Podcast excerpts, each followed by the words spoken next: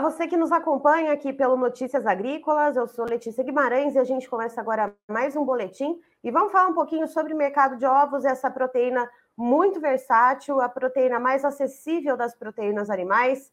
Uh, e para trazer as informações de como esse mercado dos ovos vem caminhando, então, desde o começo do mês de janeiro, a gente fala hoje, então, com o Rodrigo Silva, que é analista de mercado da Scott Consultoria. Seja muito bem-vindo, Rodrigo.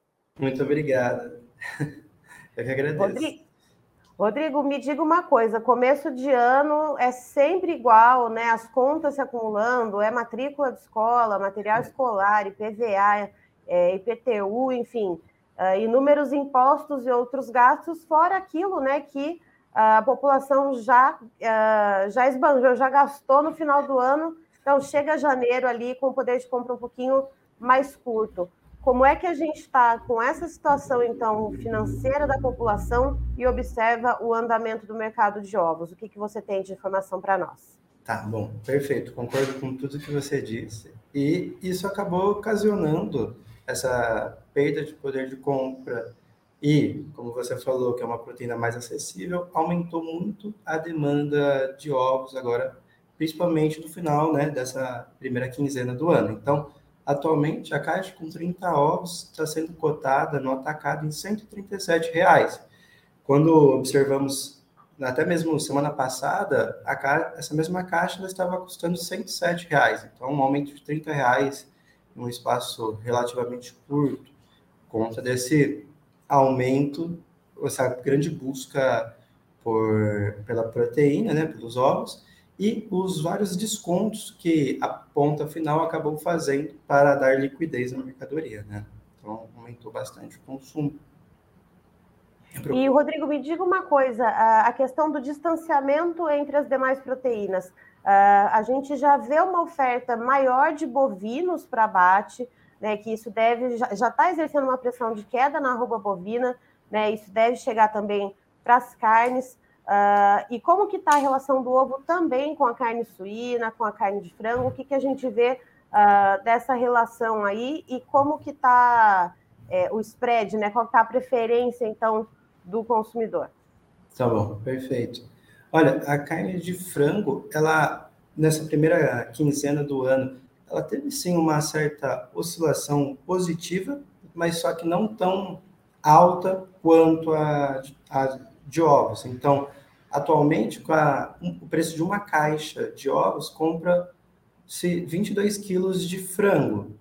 Uma semana atrás, compravam apenas 18 quilos. Então, um aumento, essa diferença foi de 4 quilos. Então, o ovo acabou perdendo uma certa concorrência, está perdendo a concorrência para o frango. Já o suíno, ele apresenta uma situação bem parelha. Ele até teve uma queda nessa primeira quinzena no preço, e o frango, perdão, e os ovos com o preço subindo, fez também essa relação ficar mais distante. Então, perdendo também concorrência agora para suíno também, assim como frango. E aí, o que, que a gente deve ver de viés? Então, a gente virou agora, né, Rodrigo, para a segunda quinzena do mês. Uh, tipicamente, todos os meses, né, a segunda quinzena, a gente vê, então, uh, umas, as compras um pouquinho mais arrefecidas, né, demanda um pouquinho mais quietinha. O que, que a gente deve ver para o mercado dos ovos nesse período, pelo menos até chegando ali no começo de fevereiro? Então, é, aconteceu um certo ajustamento, podemos dizer, entre a oferta e demanda, visto que a oferta ela conseguiu manter estável, podemos dizer, com patam bons patamares, e já a demanda ela foi, ela recebeu bastante incremento. Então, ela deve seguir nessa nessa toada, visto a perda de poder de compra, como a gente já falou. Então, o preço no, de ovos deve permanecer nesses patamares mais firmes até até finalzinho de janeiro, começo de fevereiro. Mas é importante a gente se atentar a uma questão, né? Quando o atacado ele repassar esse aumento para o varejo, é, então cortando as promoções, os descontos, pode ser que o ímpeto da compra de ovos diminua, né? Como a gente está vendo com o frango suíno estando um pouco melhor, né? Melhorando a concorrência com, entre eles. E aí, então, tendo essa diferença, né, se esse repasse for feito de fato, uh, aí os olhares do consumidor, então, devem se voltar às proteínas, né, às carnes, né? Então, o frango é. ali é um pouquinho mais barato do que as demais, é isso? Isso, pode ter uma tendência a isso sim, então temos que ficar de olho para ver se essa compra vai se efetuar, né? Se o viés vai se efetuar mesmo. A questão dos custos de produção, Rodrigo, a gente tem algum, uh, alguma noção se isso está impactando de alguma maneira a questão da disponibilidade de ovos? Porque a gente viu em algumas épocas do ano passado, quando os custos de produção tinham algum pico, havia ali um descarte de poedeiras para então uh, conseguir ajustar um pouco essa produção e ter um, um, impacto menor nas margens. A gente vê isso nesse começo do ano também? Olha, agora no começo do ano, os dois principais, vamos dizer, é, custos, que é o, o milho e a soja, eles estão com um pouco de viés de baixa, visto que ambos são, umas, são commodities e como uhum. o dólar ele tem ele teve uma desvalorização agora no começo do ano, eles também foram puxados um pouco para baixo, o, o, milho e a soja.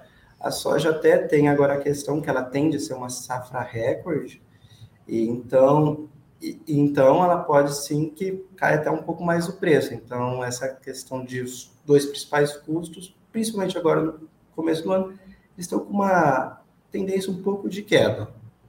Então a gente deve ver os preços ainda mais sustentados para o mercado dos ovos, mas dependendo aí então uh, desses repasses que podem ser feitos uh, do atacado para o varejo, né? Se Exatamente. isso for feito, aí o consumidor bota o pezinho ali no freio. Exatamente. Tá certo. Rodrigo, muito obrigada pelas informações. Você, todo o pessoal da Scott Consultoria, é sempre muito bem-vindo com a gente no Notícias Agrícolas. Muito obrigado. Você também, uma boa parceria aqui com a gente. Tá, então, estivemos com o Rodrigo Silva, que é analista de mercado da Scott Consultoria, nos trazendo o, um overview a respeito do mercado de ovos nesse começo de ano, essa primeira quinzena do mês de janeiro. De acordo com ele, uh, em, em, relação à primeira semana do mês e essa segunda semana do mês agora, houve um aumento médio no preço da caixa com 30 dúzias de ovos, referência aqui para o estado de São Paulo, um aumento de 30 reais, ou seja, se na primeira semana do mês a caixa com 30 dúzias de ovos estava custando 107 reais. Hoje a gente vê esse valor para a mesma quantidade de produto em 137 reais. É um aumento considerável num período